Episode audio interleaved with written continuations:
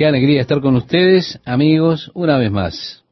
Antes de entrar en el pasaje que citara Esteban, quiero decirle que aquí nuevamente Lucas está señalando el lado humano de Jesús, aunque él era Dios. Él se volvió hombre. Él es Dios humanado. Sí, Jesús es divino, pero aún así Él es humano. Se da en Jesús el balance perfecto. Mientras que Juan el Evangelista señala a la divinidad de Cristo en su Evangelio, el cual habremos de considerar en breve, Lucas señala la humanidad de Jesús. Y porque este es el énfasis especial de Lucas, él registra más que cualquier otro evangelista lo concerniente a la vida de oración de Jesucristo. Es así que Lucas menciona muchas ocasiones en las cuales Jesús estaba orando. Nuevamente al comienzo del capítulo 11, Lucas nos dice, Aconteció que estaba Jesús orando en un lugar, y cuando terminó, uno de sus discípulos le dijo, Señor, enséñanos a orar, como también Juan enseñó a sus discípulos. La oración es algo que puede aprenderse, pero se aprende mejor con la práctica. He observado los hombres que están involucrados en el ministerio de vigilia de oración aquí en Calvary Chapel ellos han aprendido realmente a orar. Yo estoy en un grupo de hombres y cuando estamos orando y uno de ellos guía la oración, mire, puedo decirles siempre quién de ellos está involucrado en el ministerio de vigilia de oración. Esto se ve en las oraciones. Se refleja. Ellos han aprendido realmente a orar. Por supuesto, si usted pasa unas pocas noches en oración, usted realmente aprende. Tiene muchas oportunidades de practicar. Esto realmente se ve. Es en verdad una habilidad que puede desarrollarse a través de la práctica. Y los discípulos, uno de ellos le dijo al Señor, Señor, enséñanos a orar. Es algo que todos necesitamos aprender. Sí, necesitamos aprender cómo orar más efectivamente. Hay mucho que aprender sobre el tema de la oración. Jesús les enseñó a sus discípulos con el ejemplo, dándoles un modelo de oración, no uno que debía ser memorizado y recitado verbalmente, sino que en el modelo hay una estructura básica para todas las oraciones. Y les dijo, cuando oréis, decid, Padre nuestro que estás en los cielos, santificado sea tu nombre. Es interesante que la oración siempre comienza con el parentesco, con la relación que tenemos con Dios como nuestro Padre. Si no hay establecida una relación, entonces no hay base para la oración. El oído del Padre está siempre abierto para el clamor de sus hijos. Si usted tiene esa relación con Dios, en la cual usted puede decir Padre, entonces ha establecido esa relación que abre las puertas de la oración para usted. La oración es entonces realmente efectiva para usted. Ahora, si usted no tiene esa relación, entonces su oración no tiene ningún significado. Hay solo una oración que Dios quiere oír de sus labios. Esto si usted aún no es su hijo. Y esa oración es, Dios, ten piedad de mí que soy un pecador. Esta oración establecerá, por lo tanto, el parentesco. Así se abre esta gloriosa oportunidad de oración para cada uno de ustedes. Pero recuerde, la oración comienza siempre con la relación Padre nuestro que estás en los cielos. Y esa reverencia, santificado sea tu nombre o reverenciado sea tu nombre. El nombre de Dios es un nombre que en hebreo era un verbo activo el cual significa el que es uno. ¿Cómo era pronunciado? Es algo de lo cual no estamos seguros. Hay quienes dicen que se pronunciaba Jehová, pero hay quienes dicen que se pronunciaba Yahvé. Todo lo que tenemos originalmente, estimado oyente, son consonantes. I, H, Y, H, WH. Reitero, YHWH. Quedaron fuera las vocales, así que no sabemos cuál era la pronunciación correspondiente. Pero muchos eruditos piensan que era Yahvé. Es el verbo hebreo que significa ser uno. El nombre de Dios es significativo porque en este Dios expresa lo que Él quiere ser para usted. Él quiere convertirse para usted en lo que usted necesita ser. Así que Jehová o Yahvé era usado en formas compuestas. Usted tiene en la Biblia Yahvé Sidkenu. El Señor se ha vuelto nuestra justicia. Tiene también Yahvé Rafa, el Señor nuestro sanador. Yahvé Jiré, el Señor es nuestro proveedor. Y todas estas formas compuestas del nombre Yahvé por el cual Dios expresa su naturaleza y lo que Él quiere ser para usted, están allí en estos nombres. En la oración es de mucha ayuda si usted entiende lo que Dios desea ser para usted, cualquiera sea su necesidad en particular. Mire, si usted está orando por sanidad, entonces Él será Jehová Rafa o Yahvé Rafa, el Señor nuestro sanador. Él es lo que usted necesita. Y lo que sea que fuese la necesidad que sea expresada en la oración, es exactamente lo que Dios quiere ser para usted, aquel que proveerá para esa necesidad en su vida. Santificado sea su nombre. Y déjeme decirle que, en lo que a mí respecta, el único nombre que es reverendo es el nombre del Señor, Yahvé. A mí particularmente no me agrada para nada el título reverendo Chuck Smith. Cuando recibo un correo dirigido al reverendo Chuck Smith, mire, yo me doy cuenta que a mí no me conocen, porque no pienso que haya nada reverendo en el nombre Chuck, en absoluto y algunos escriben reverendo Chuck Smith, lo que pareciese ser un poco más sensacional. A mí eso me gusta menos. Simplemente llámeme Chuck, por favor.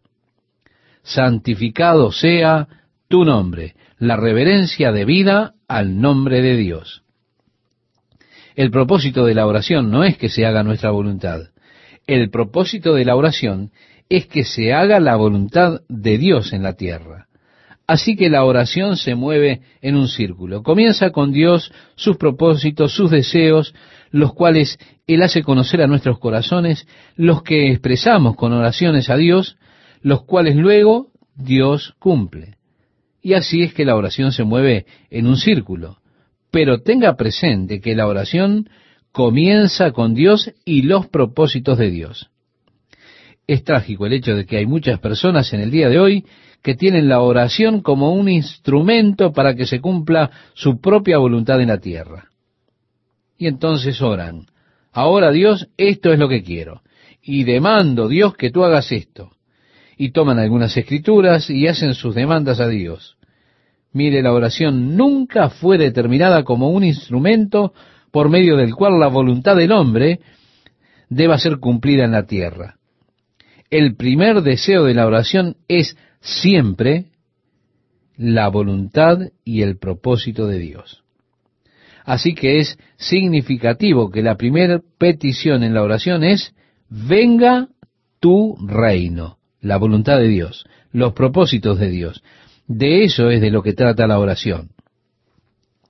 Venga tu reino, hágase tu voluntad, como en el cielo, así también en la tierra. Así que el propósito de la oración debiera ser ver que la voluntad de Dios sea hecha en la tierra. Usted dirá, pero Jesús, ¿no nos dio amplitud en cuanto a la oración? ¿No dijo acaso Jesús, y lo que desees cuando oras, créelo y lo recibirás y lo tendrás? ¿No dijo el Señor, y lo que pidiereis al Padre en mi nombre yo os lo haré, para que el Padre sea glorificado en el Hijo? Él no dijo, pedid y se os dará.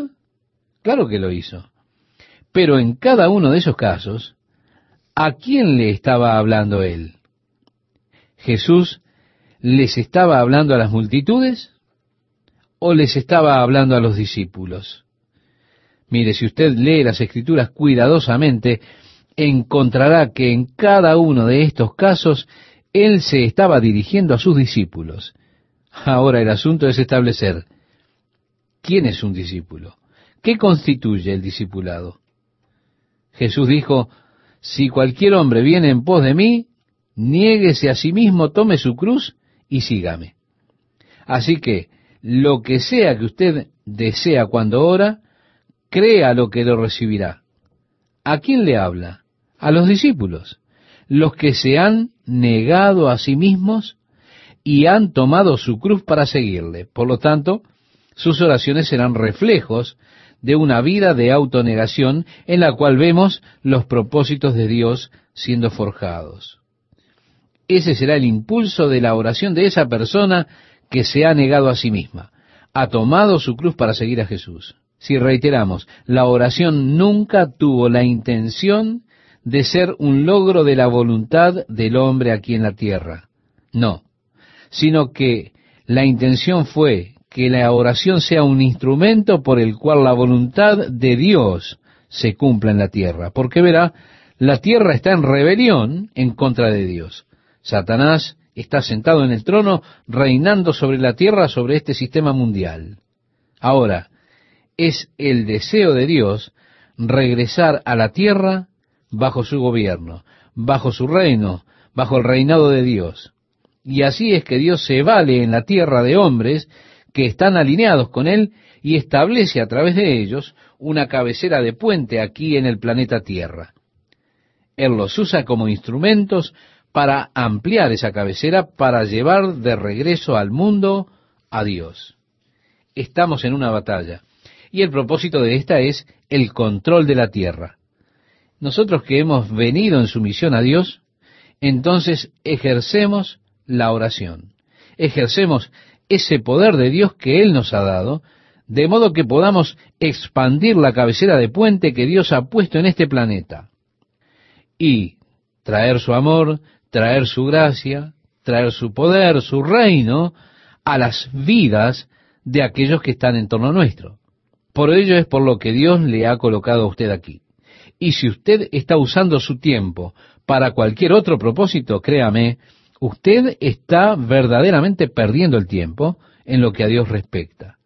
Él tiene un propósito y un plan para la estadía suya aquí.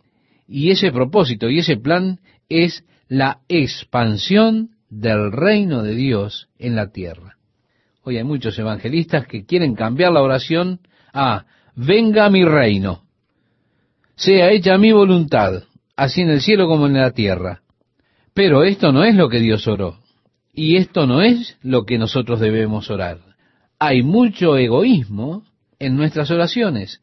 Muchas oraciones son por ganancia personal, para posesiones personales. Esas cosas que pueden ser extremadamente perjudiciales para nuestro andar con Dios. Habiendo establecido antes lo primero, entonces Él se dirige hacia las peticiones personales. Y créame, no hay nada malo con las peticiones personales en tanto están en el lugar apropiado. Por ejemplo, el verso 3 dice, el pan nuestro de cada día, dánoslo hoy. Es interesante, ¿no es cierto? Dios nos da día a día nuestro pan cotidiano para que podamos vivir una vida de constante confianza en Él, como dice la palabra de Dios, como los días tus fuerzas. Así que frecuentemente Dios no nos da más que lo suficiente para el día. Usted no debería preocuparse si no tiene suficiente para mañana, porque el Señor dijo, no deberías preocuparte sobre el mañana. Bástale a cada día su propio mal. Danos día a día el pan cotidiano. Dios cuida de nosotros hoy y sin duda el Padre cuidará de nosotros mañana y el próximo día y cada día que venga, y no tenemos que preocuparnos. El versículo 4 leemos, y perdónanos nuestros pecados. Es importante, estimado oyente, esta oración es realmente una oración tan importante. Continúa diciendo, porque también nosotros perdonamos a todos los que nos deben. Perdónanos, Señor, y Jesús enseña que seremos perdonados cuando al perdonar a otros. y no nos metas en tentación, mas líbranos del mal. Y así es el modelo que él estableció para la oración. Es la relación, ese propósito de la oración, el cumplimiento de la voluntad del reino de Dios y su voluntad sobre la tierra. Luego vienen nuestras necesidades personales. Continuamos con el tema de la oración. Les dijo también, ¿quién de vosotros que tenga un amigo va a él a medianoche y le dice, amigo, préstame tres panes, porque un amigo mío ha venido de viaje y no tengo que ponerle delante? Y aquel respondiendo desde adentro le dice, no me molestes, la puerta ya está cerrada y mis niños están conmigo en cama, ¿no puedo levantarme y dártelos? Ahora, es de gran ayuda entender un poco la cultura de Oriente Medio. Allí la hospitalidad es considerada una de las virtudes más altas. Es considerado algo esencial. Siempre que usted tenga invitados, usted está obligado como anfitrión a poner alimento delante de ellos. Sin embargo, todos viven en un pequeño cuarto, la familia entera. Cuando van a dormir en la noche, ellos tienen esteras que desenrollan sobre el suelo y la familia entera dormirá junta para darse calor. Hay allí un pequeño fuego en un lugar del cuarto y con frecuencia los animales están en el cuarto también. Las gallinas, los corderos o lo que sea están en ese pequeño cuarto durmiendo con ellos toda la noche. Allí usted se amontonaría con su familia y si alguien golpeaba la puerta una vez que la puerta está cerrada, eso allí era considerado una mala educación, el hecho de golpear a una puerta que está cerrada. Cuando usted cerraba, era como si usted estuviese poniendo un cartel que dice, no moleste. Cuando usted se levantaba en la mañana, entonces usted abría la puerta y la dejaba así abierta durante todo el día.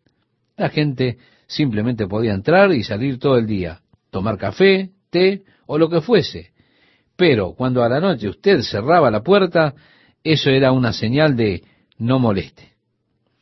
Entonces usted se apronta para ir a la cama, cierra la puerta, eso fue todo por el día de hoy. Usted está allí con su familia. Ahora, si usted se levanta en esa clase de circunstancias, la familia toda se despierta. Los animales comienzan a rezongar. Y hay un, realmente un lío ahí adentro de la casa. Así que Jesús pintó una escena a medianoche, la familia dormida. Los animales también están dormidos. Aquí viene un hombre que toca a la puerta, quizás su vecino. Su amigo dice, preciso que me prestes pan, tres panes. Tengo visitas y no tengo nada para darle. Por supuesto, estaba en una mala situación, porque si usted tiene visitas y no tiene nada para poner delante de él, eso era deshonroso. Pero el hombre dentro de la casa dice, márchate, no me molestes. Ahora él dijo, os digo que aunque no se levante a dárselos por ser su amigo, aun a pesar de que eres mi amigo, oye, ahora no hay amigo que valga, así que vete. Dice el Señor, sin embargo, por su importunidad se levantará y le dará todo lo que necesite. La expresión en el idioma griego se traduce, por causa de su continuo y atrevido llamar a la puerta. Oye, él no se va a ir hasta que obtenga su pan, aunque tenga que levantar a todos. Él sabe que usted tiene pan y él no ha de irse, él continúa con ese desvergonzado llamar. Así que por ello usted se levanta y va para darle su pan. Algo que usted no haría tan solo porque eres su amigo, sino que lo hace porque este hombre no se irá, sino que seguirá con su atrevido llamar a la puerta. Entonces él se levantará y le dará tanto como necesite con tal de poder decirle, tómalo y vete. Jesús está dándonos una ilustración de la oración, pero es importante notar que Jesús frecuentemente ilustra con ciertos contrastes. Así que el hombre que golpea la puerta es tipo de un hombre de oración pidiendo por la necesidad de un amigo. Este hombre es persistente. Él continúa golpeando a la puerta hasta tener la respuesta deseada. Ahora, ¿eso significa que tenemos que continuar orando hasta que rindamos a Dios? ¿Hasta que, enfermo de oírnos, finalmente se rinda y nos dé lo que queremos? Se da cuenta, nuevamente tenemos un contraste. Si un hombre, un amigo, haría eso por la persistencia, ¿cuánto más lo hará su Padre? En otras palabras, Él está usando una ilustración rara en lo que a la oración tiene que ver, y aquí está un hombre que está siendo movido por la importunidad, la persistencia de uno que llama. Pero mire, estimado oyente, con Dios usted no tiene que ser persistente. Su Padre sabe qué es lo que necesitamos. Tenemos otro contraste justo aquí. Dice el verso 11, ¿qué padre de vosotros, si su hijo le pide pan, le dará una piedra? ¿O si pescado, en lugar de pescado, le dará una serpiente? ¿O si le pide un huevo, le dará un escorpión? Pues si vosotros, siendo malos, sabéis dar buenas dádivas a vuestros hijos, ¿cuánto más vuestro Padre Celestial dará el Espíritu Santo a los que se lo pidan? ¿Se da cuenta usted? Esto también es un contraste. Si usted, Padre terrenal, sabe cómo darle buenos regalos a sus hijos, ¿cuánto más Dios? Así que el contraste es intencional. No es un paralelo con Dios, pero es una ilustración. ¿Qué tal amigos? Qué placer saludarles. Si ya encontró el pasaje que citara Esteban, yo le invito a que lo leamos juntos allí en Lucas capítulo 11, versículos 9 y 10. Y yo os digo, pedid y se os dará, buscad y hallaréis, llamad y se os abrirá. Porque todo aquel que pide recibe, y el que busca halla, y al que llama se le abrirá. Nuevamente estamos con el tema de la oración, estimado oyente, y aquí Jesús está diciendo, pedid, buscad, llamad. Santiago nos dice que no recibimos porque no pedimos. Y esto generalmente es cierto. Las personas vienen y vierten toda su lista de tristezas, diciendo, no sé qué voy a hacer, no sé qué hacer. Bueno, ¿ha orado? No. Bueno, usted no tiene porque no pide. Ahora bien, es también posible, de acuerdo a Santiago, pedir y pedir mal. Esto es porque mi deseo es hacer mi propia voluntad. La oración es pedir, es buscar, es llamar. Y la promesa es que si usted pide, usted recibirá. Tal vez usted no siempre reciba lo que pide. A veces Dios tiene algo mejor. Hay muchas veces en que yo le he pedido algo a Dios pero Él no me dio lo que yo pedía. A cambio, Él me dio algo mucho mejor. Muchas veces su respuesta fue no. Y esa respuesta no fue mucho mejor de lo que hubiera sido una respuesta sí, como aprendí más tarde. Sin embargo, yo me quejé debido a que Él me respondió que no. Y siempre llega ese día cuando digo, gracias Dios, porque tú eres tan inteligente y yo estoy tan feliz de que no hayas contestado esa oración que hice hace un tiempo atrás, gracias Padre. Yo me he dado cuenta del desastre que pude haber hecho si Dios hubiese contestado a esa oración.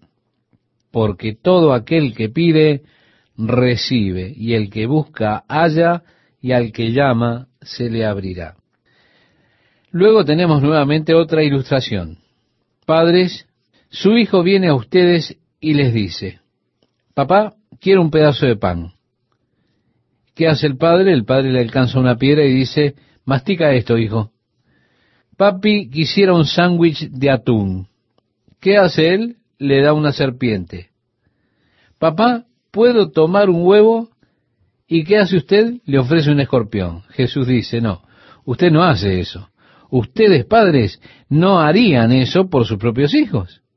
Pues si vosotros, siendo malos, sabéis dar buenas dádivas a vuestros hijos, ¿cuánto más vuestro Padre Celestial dará el Espíritu Santo a los que se lo pidan?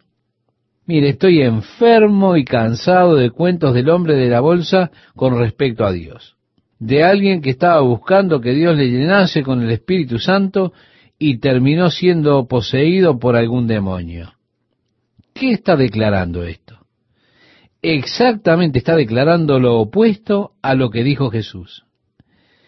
Esto está diciendo que nuestro Padre Celestial es malvado. Alguien le está pidiendo pan y él le da una piedra. Está pidiendo pescado y le da una serpiente. No es así. Esto es un concepto blasfemo acerca de Dios.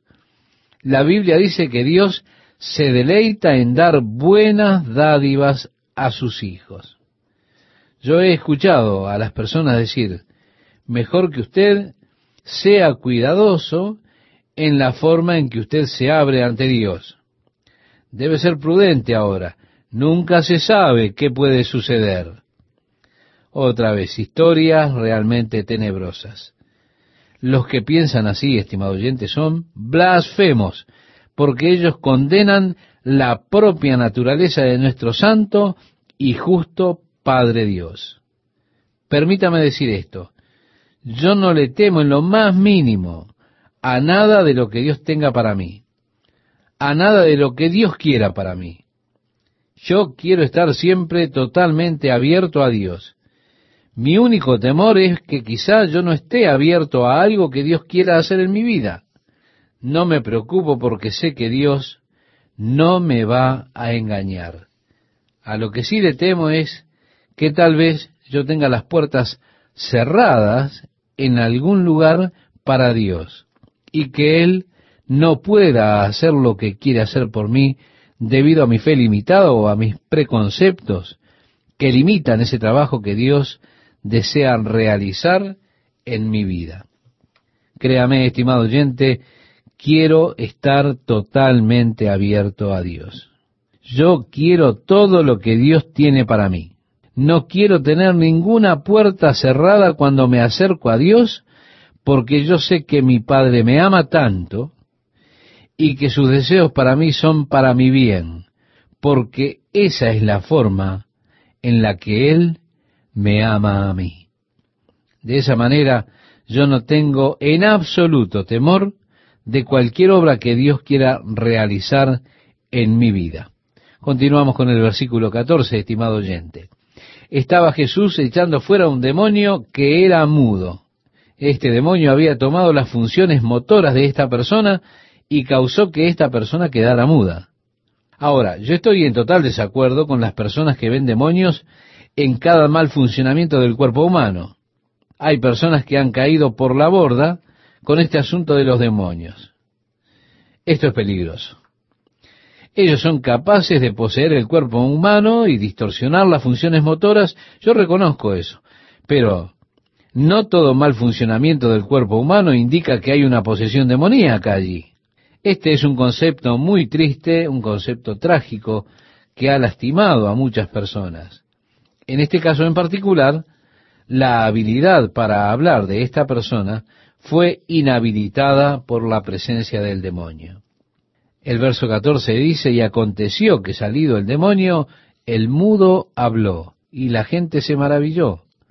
Pero algunos de ellos decían, por Beelzebub, príncipe de los demonios, echa fuera los demonios. Otros, para tentarle, le pedían señal del cielo, mas él, conociendo los pensamientos de ellos, les dijo, conociendo que ellos estaban pensando que tal vez él estaba haciendo esto por el poder del mismo demonio. Jesús mostró la inconsistencia de esta idea. Él dijo, todo reino dividido contra sí mismo es asolado, y una casa dividida contra sí misma cae. Y si también Satanás está dividido contra sí mismo, ¿cómo permanecerá su reino? Ya que decís que por Belcebú hecho yo fuera los demonios. Pues si yo echo fuera los demonios por Belcebú, vuestros hijos por quién los echan. Por tanto, ellos serán vuestros jueces. Ellos tenían ritos de exorcismo. De acuerdo a los relatos del historiador Josefo, una tradición pasada que viene desde Salomón. Ellos decían que Salomón en toda su sabiduría ideó ciertas drogas y encantos para el exorcismo de los demonios.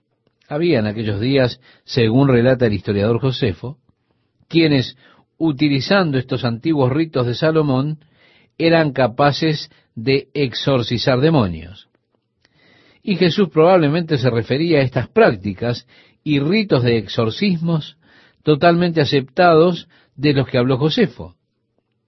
Él dijo, Si yo echo fuera a los demonios por Belcebú, vuestros hijos, ¿por quién los echan? Esto es lo que decía Jesús. Por tanto, ellos serán vuestros jueces. Mas si por el dedo de Dios echo yo fuera los demonios, ciertamente el reino de Dios ha llegado a vosotros. Él solo les está preguntando para que ellos usen su poder de razonamiento. Jesús, estimado oyente, es una persona razonable.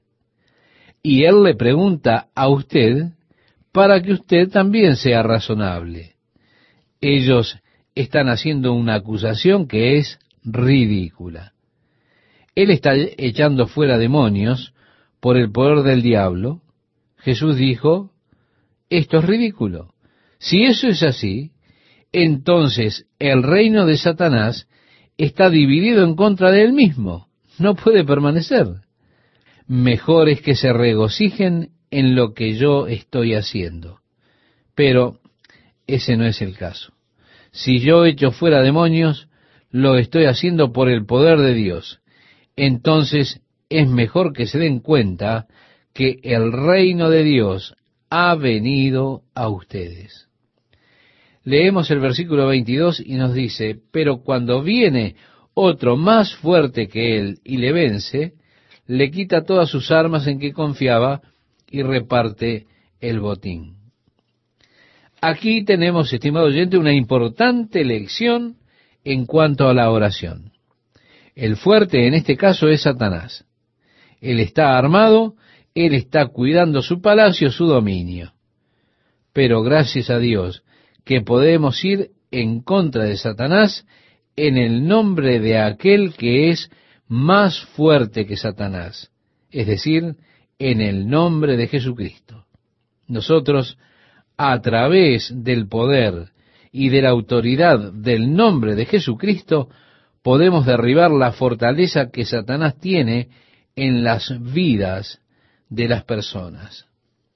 Mire, yo me asombro del control que Satanás puede tener sobre las personas. He visto vidas de personas que están atadas por el poder de Satanás a tal punto que ellos no tienen buen sentido común.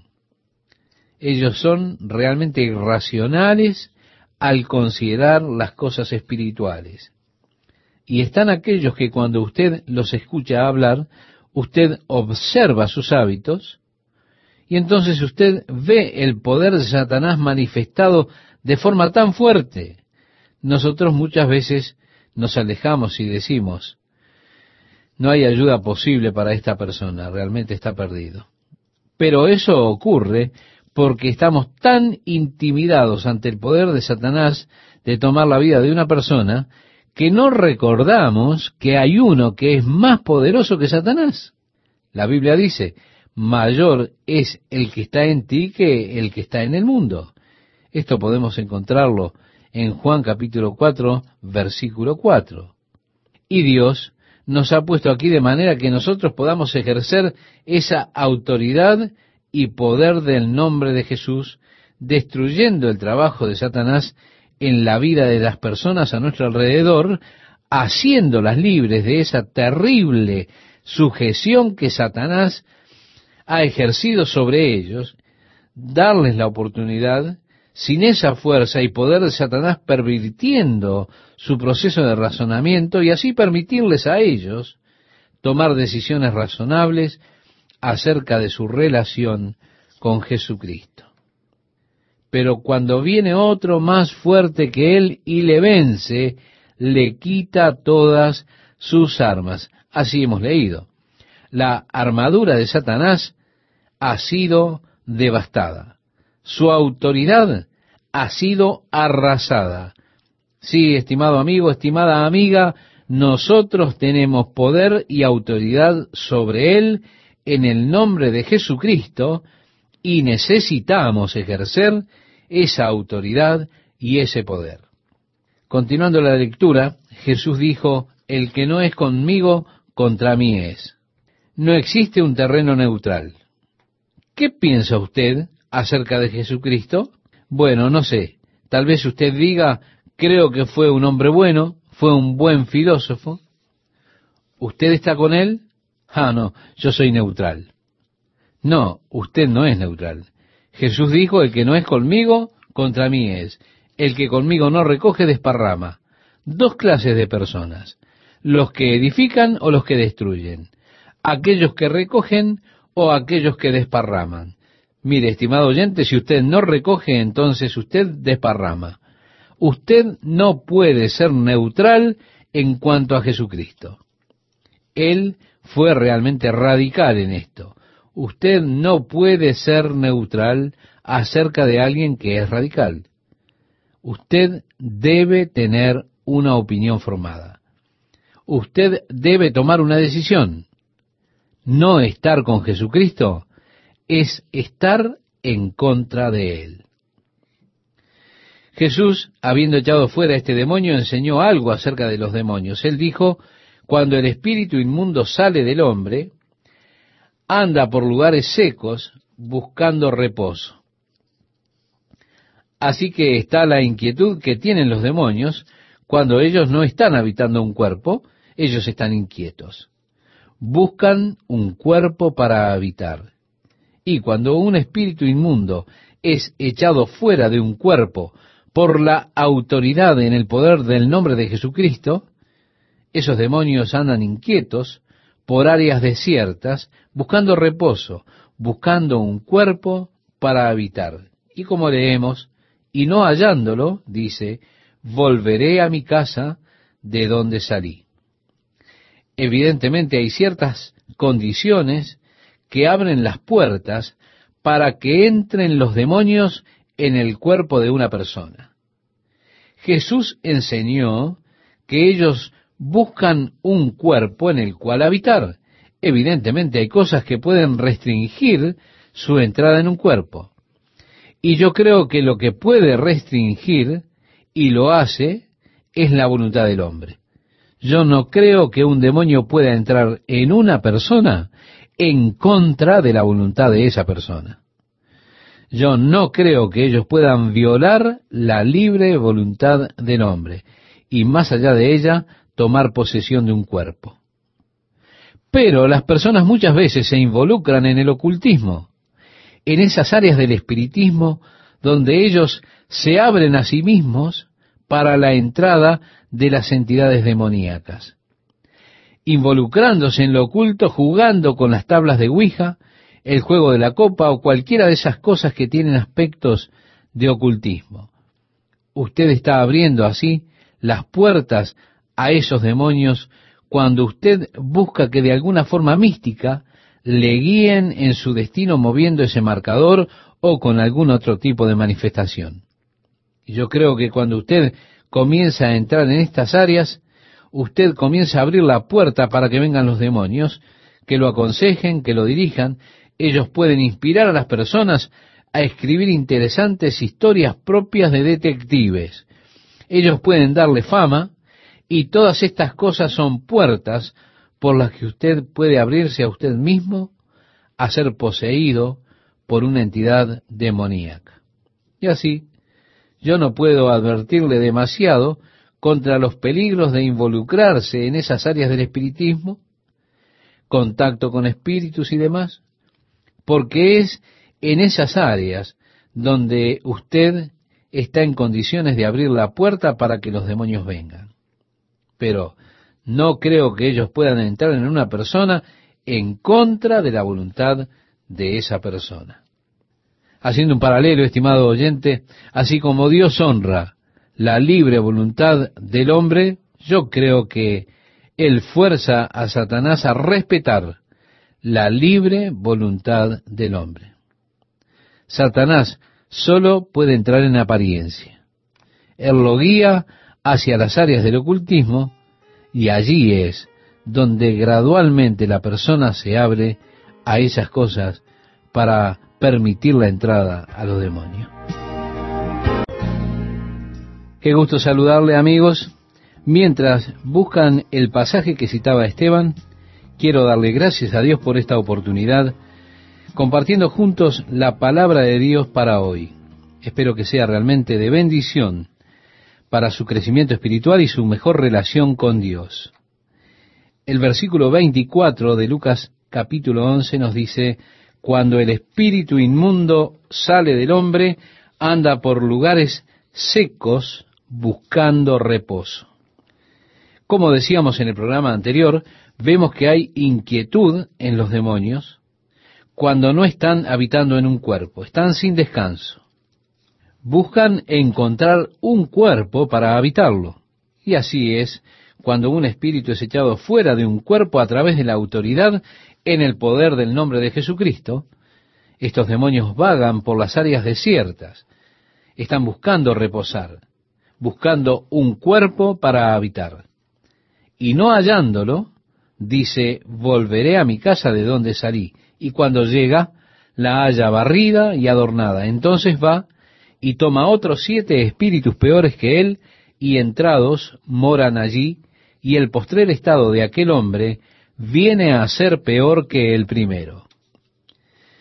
Jesús está aquí dando una advertencia muy solemne concerniente a aquellas personas que han sido libradas del poder de Satanás. Ustedes no dejen que exista un vacío. Tienen que reemplazar ese vacío. Hay algo más que sacar a Satanás afuera. Tiene que haber un mover del Espíritu de Dios para tener luego residencia dentro del cuerpo por el Espíritu de Dios. Y el ir por los alrededores liberando a personas puede ser la cosa más dañina que usted pueda hacer por una persona. Las personas vienen a mí y me dicen, haga la oración de liberación. Yo digo, no. Voy a hacer la oración de la entrada. La entrada del poder de Jesucristo a su vida. Cuando Él entra, las tinieblas tienen que huir. ¿Por qué? Porque luz y tinieblas no pueden coexistir. Pero hay un peligro real para una persona en solo venir a Dios buscando la ayuda que necesitan. Venir solamente por la sanidad en lugar de venir por el sanador. Venir solo por la liberación en lugar de venir por el libertador. Porque usted puede terminar en una forma peor de lo que alguna vez estuvo, si usted no sustituye o reemplaza ese poder dentro de su vida, dentro de esa área vacía. En el verso 27 leemos, mientras él decía estas cosas, una mujer de entre la multitud levantó la voz y le dijo, Bienaventurado el vientre que te trajo y los senos que mamaste. Aquí hay uno de los primeros intentos de adoración a María. ¿Y qué hizo Jesús con esto? Él dijo, antes bienaventurados los que oyen la palabra de Dios y la guardan. Ella está intentando adorar a su madre. Bendito el vientre que te trajo y los pechos de los cuales mamaste. Sí, pero antes bienaventurados los que oyen la palabra de Dios y la guardan. Y apiñándose las multitudes comenzó a decir, esta generación es mala, demanda señal. Recuerda, estimado oyente, en el versículo 16, otros tentándole buscaban de él una señal del cielo. Pero señal no le será dada, sino la señal de Jonás, porque así como Jonás fue señal a los ninivitas, también lo será el Hijo del Hombre a esta generación. ¿Cómo fue Jonás una señal a los ninivitas? Él estuvo allí tres días y tres noches en el vientre del gran pez cuando sobrevivió. Sí, él salió vivo. Así que Jesús dijo que él estaría tres días y tres noches en el corazón de la tierra. La misma clase de señal de Jonás sería para esta generación al levantarse Jesús de los muertos. A partir del versículo 31 leemos, La reina del sur se levantará en el juicio con los hombres de esta generación y los condenará, porque ella vino de los fines de la tierra para oír la sabiduría de Salomón, y he aquí más que Salomón en este lugar. Los hombres de Nínive se levantarán en el juicio con esta generación y la condenarán, porque a la predicación de Jonás se arrepintieron, y he aquí más que Jonás en este lugar. Este versículo, estimado oyente, da por tierra totalmente con la idea de reencarnación. Porque los hombres de Nínive se levantarán en el día del juicio con esta generación. Usted verá, si la reencarnación fuera un proceso por el cual los hombres se envuelven gradualmente en la perfección, entonces en el día del juicio no serán los hombres de Nínive. Ellos habrían estado en su estado desarrollado a lo largo de la línea de reencarnación. Pero aquí dice, los hombres de Nínive se levantarán contra esta generación en el día del juicio. Reitero, esto descarta totalmente la idea de la reencarnación. Bueno, los hombres de Nínive habrán de hablar en el día del juicio en contra de esa generación, porque ellos se arrepintieron con la predicación de Jonás, que estaba enojado, los odiaba y tenía un mensaje monótono. No había esperanza en el mensaje de Jonás. Simplemente era el mensaje de un profeta lleno de odio, diciendo, en cuarenta días vendrá la destrucción. Con todo ello, los habitantes de Nínive se arrepintieron. Pero ahora estamos aquí con Jesús, trayendo el amor de Dios, predicando la gracia de Dios, extendiéndole al hombre la misericordia de Dios. ¿Y qué pasó? Ellos no se arrepintieron. Le digo que los hombres de Nínive tendrán un buen caso en contra de esta generación. A partir del versículo 33 dice, Nadie pone en oculto la luz encendida, ni debajo del almud, sino en el candelero, para que los que entran vean la luz. La lámpara del cuerpo es el ojo. Cuando tu ojo es bueno, también tu cuerpo está lleno de luz. Pero cuando tu ojo es maligno, también tu cuerpo está en tinieblas. La entrada a los hombres es por medio del portón del ojo, estimado oyente. Nuevamente vemos aquí aquello que están plantando en sus mentes a través de los ojos.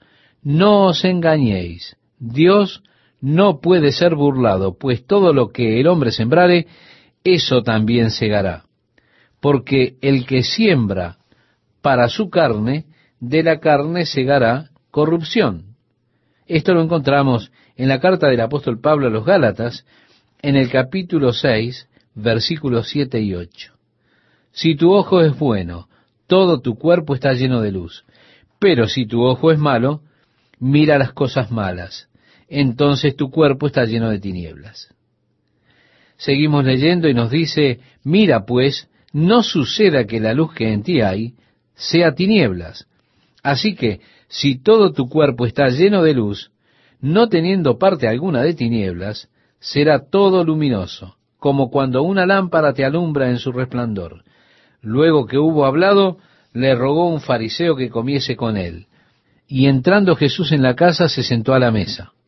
El fariseo, cuando lo vio, se extrañó de que no se hubiese lavado antes de comer.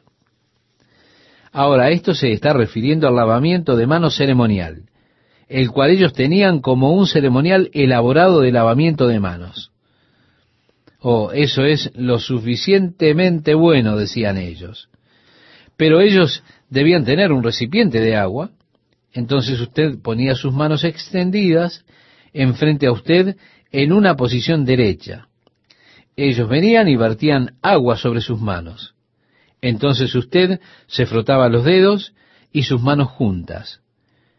Usted debería ser cuidadoso que el agua no corriera por su brazo. En tal caso, su brazo quedaría sucio, porque el agua que limpiaba sus manos descendía por sus brazos.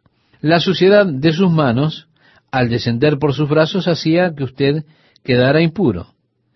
Así es que tenían una forma de sostener sus manos y verter el agua, y luego usted sostendría sus manos hacia abajo, escurriría en otro recipiente de agua con sus manos hacia abajo, dejando que el agua goteara. Ellos hacían esto varias veces durante una comida. Jesús no expresó conformidad con esa clase de asuntos sin sentido. Y así es que este fariseo estaba como conmocionado de que Jesús no hubiese hecho esta pequeña ceremonia de lavamiento. Pero el Señor le dijo, ahora bien, vosotros los fariseos limpiáis lo de fuera del vaso y del plato, pero por dentro estáis llenos de rapacidad y de maldad. Necios. El que hizo lo de fuera, ¿no hizo también lo de dentro? Pero dad limosna de lo que tenéis, y entonces todo os será limpio. Esta era una de sus pequeñas costumbres. Si usted daba limosna de todo lo que tiene, entonces usted está todo limpio. El verso 42 dice, Mas hay de vosotros, fariseos, que diezmáis la menta y la ruda y toda hortaliza, y pasáis por alto la justicia y el amor de Dios. No se requería en la ley que usted pagara diezmos de sus jardines de especias, pero estos hombres lo hacían. Por supuesto, ustedes, mujeres, saben lo que son las especias. Ustedes quizá tienen en su casa el romero, comino, algunas especias más.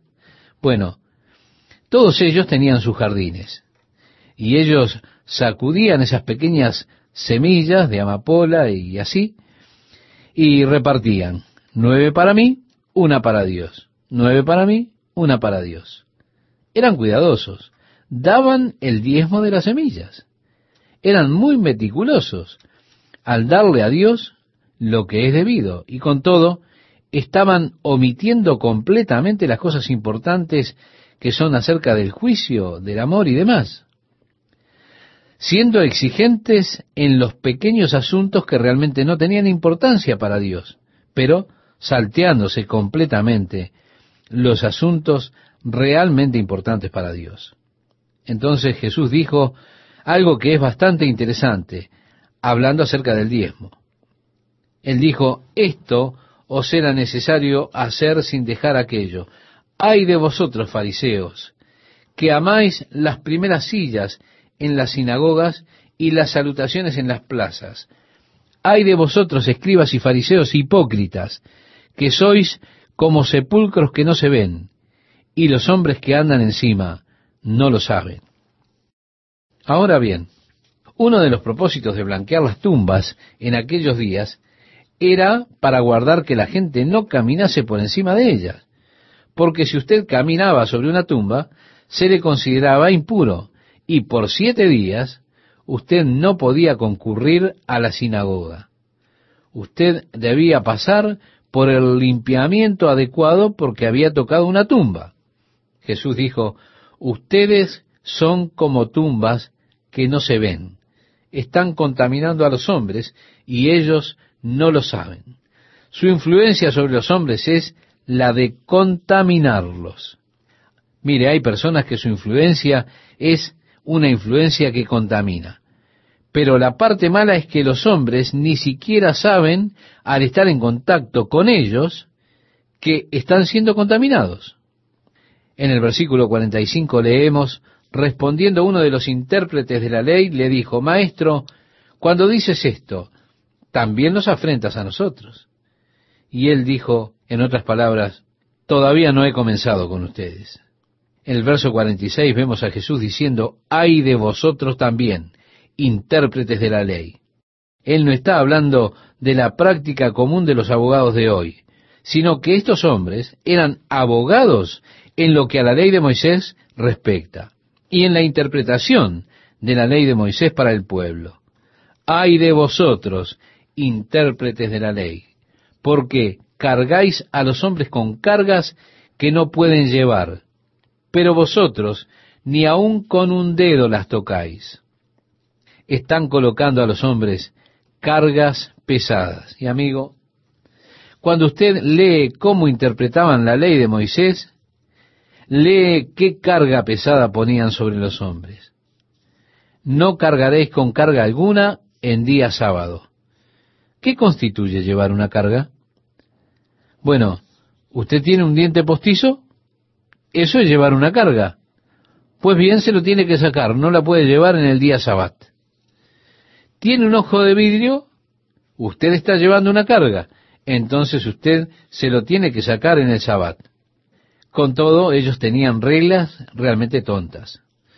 Solo puede caminar dos tercios de milla, es decir, una yarda, 914 metros.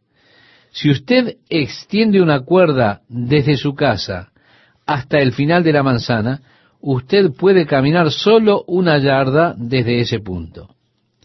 Y si el día anterior usted aprontó el almuerzo a media milla de distancia, entonces eso constituye el límite de su casa y usted puede caminar hasta donde está el almuerzo. Luego usted tiene además una yarda desde allí para caminar. Si usted llevaba cosas debajo de su brazo, dé vuelta la carga para que pueda llevarla con la parte de arriba de sus manos, entonces sí la puede cargar. O bien, usted podría llevarla debajo de su brazo, porque eso no constituye llevar una carga. Ahora bien, usted no puede atar un nudo cuadrado, o sea, un nudo de marinero, pero las mujeres podían hacer nudos de sus fajas. Así que si usted quiere sacar un balde de agua de una fuente, usted no puede atar un nudo cuadrado, ese nudo de marinero común, pero ¿qué hacían las mujeres? Las mujeres podían atar sus fajas al balde y así podían sumergirlo y sacar el agua. Cuando Dios dijo, no llevarás ninguna carga el día sábado, no tenía ninguna de estas cosas psicóticas en su mente. Pero tan solo deje a un montón de abogados encargarse de algo y verá cómo pueden hacer algo complicado de los casos más simples. Bien, por ejemplo, quiero venderle mi bolígrafo. Lo vendo a un dólar. Eso es una transacción simple, ¿no es cierto? Bueno, lléveselo a un abogado. Que él haga un acuerdo. Usted verá qué complicado pueden llegar a hacer la venta del bolígrafo. No sé si me entiende. Cuando yo le vendo algo a usted, entonces no tengo defensa. Usted me puede demandar en caso de que caiga sobre ese bolígrafo, que lo pincha y demás. Usted sabe, yo tengo que protegerme a mí mismo en esta venta, porque usted nunca sabe qué puede suceder con ese bolígrafo, una vez que sea su posición. Usted puede venir a mí, que se lo vendí, y demandarme. Estos hombres eran grandiosos en asuntos complicados. Así que Jesús aborda el caso para que vean cómo pueden complicar las cosas. Luego él dijo, hay de vosotros que edificáis los sepulcros de los profetas a quienes mataron vuestros padres. Sí, construyen sepulcros para ellos, pero sus padres los mataron. De modo que sois testigos y consentidores de los hechos de vuestros padres ustedes están de acuerdo con las obras de vuestros padres. El verso 48 dice, porque a la verdad ellos los mataron, y vosotros edificáis sus sepulcros. Por eso la sabiduría de Dios también dijo, les enviaré profetas y apóstoles, y de ellos a unos matarán y a otros perseguirán. En otras palabras, si un profeta viene a ustedes, ustedes lo matarán. Pero con todo ustedes construyen sepulcros para esos profetas que sus padres mataron. En el verso 50 dice, para que se demande de esta generación la sangre de todos los profetas que se ha derramado desde la fundación del mundo, desde la sangre de Abel hasta la sangre de Zacarías. Zacarías, el cual fue uno de los últimos profetas en ser muerto en el Antiguo Testamento nos dice que murió entre el altar y el templo. Y continúa diciendo Jesús, sí os digo que será demandada de esta generación. Ahora nos preguntamos, ¿por qué? Porque ellos pronto van a matar a aquel de quien los profetas profetizaron. El versículo 52 nos dice, ay de vosotros, intérpretes de la ley, porque habéis quitado la llave de la ciencia. Vosotros mismos no entrasteis y a los que entraban se lo impedisteis. Pienso que es muy apropiado para muchos de esos profesores en nuestros seminarios teológicos del día de hoy que arrojan dudas sobre la palabra de Dios, quienes, como Jesús dijo, han tomado la llave del conocimiento proclamando que sólo ellos entienden las escrituras verdaderamente. Solamente ellos conocen verdaderamente cuáles escrituras son inspiradas y aquellas que no son inspiradas. Y ellos no entrarán en el reino por ellos mismos. Pero el problema es que detendrían a las personas que estarían entrando al reino de Dios. Hay muchas iglesias que han tomado una oposición activa en contra de cualquier esfuerzo evangelístico. Iglesias que son contrarias y encuentran fallas en cualquier esfuerzo de evangelismo. Ellos mismos no entrarán. Pero ellos fueron un paso más. Están impidiendo a aquellos que quieren entrar. Y terminamos esta parte del estudio con los versículos 53 y 54, si usted me acompaña a leerlos, estimado oyente.